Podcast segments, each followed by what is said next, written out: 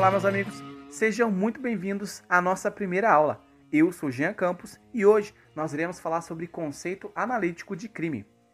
É importante destacar que o conceito atual de que é um fato punível, ele foi fruto de uma longa evolução histórica. Então, se ele foi fruto de uma longa evolução histórica, é evidentemente que surgiram algumas correntes.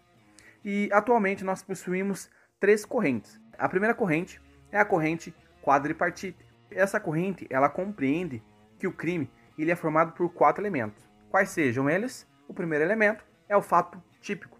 O que é o fato típico? É uma ação ou uma omissão que ela vai estar embutida dentro de um modelo legal proibitivo. Ou seja, ela é uma conduta que ela vai alcançar um determinado resultado mediante um nexo de causalidade que possui uma adequação típica. Né? E agora, o que é esse nexo de causalidade? Nexo de causalidade é, aquilo, é aquela ligação entre a conduta, que ela vai ser uma causa, e o resultado naturalístico, que nada mais é do que uma mudança no meio exterior. Então, é, para a gente resumir, vai ser uma ação ou omissão que ela está dentro de um, é, uma norma proibitiva. Agora, o segundo elemento é o elemento antijurídico. Como o próprio nome já diz, é tudo aquilo que é, contra, é contrário às normas já discipuladas. Então, a gente tem que verificar se é, as causas excludentes de ilicitude elas não se encontram. Né? Quais são as causas de, que justificam, né? Primeiro, a legítima defesa, estado de necessidade, estrito cumprimento do dever legal, é, exercício regular do direito. E esses, é, essas causas você pode encontrar lá no artigo 23 do Código Penal, que são as exclusões uh, da ilicitude.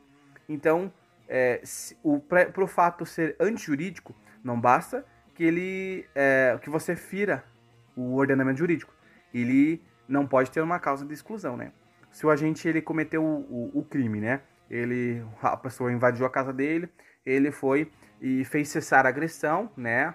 É, agiu em legítima defesa, né? Então, se ele agiu em legítima defesa, ele tem uma excludente de licitude. E o terceiro elemento é o elemento culpável. É, o que é culpável? É uma censura social que ela vai recair sobre o fato cometido pelo autor. Porém, é necessário que estejam presentes a imputabilidade, a potencial consciência da ilicitude e a exigibilidade de conduta diversa, tá? O que, que é? A gente não pode confundir com imputável com inimputável, tá?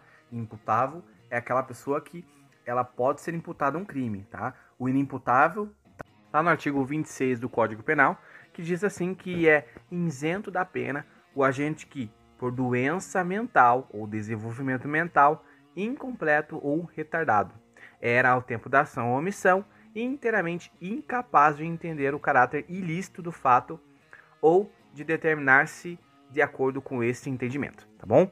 É, então é isso. Então, o último elemento que compõe esse conceito quadripartite, ele é o elemento punível, que é em face daquilo que já está combinado uma sanção, tá? Portanto, nós temos o crime como sendo um fato típico, ilícito, culpável e punível, tá bom? Já para a segunda teoria, né, que é a segunda corrente, a segunda corrente ela compreende que crime, né, ele é composto por três elementos. Então, chama-se de tripartite, que é três elementos. O primeiro elemento é o fato típico, antijurídico e culpável. Então, para essa corrente, ela vai excluir a punibilidade. Por que, que ela vai excluir a punibilidade? Porque ela compreende assim, olha, a, a punibilidade ela vai ser um, um, uma decorrência lógica da resposta penal, entendeu? Por isso que ela não vai integrar.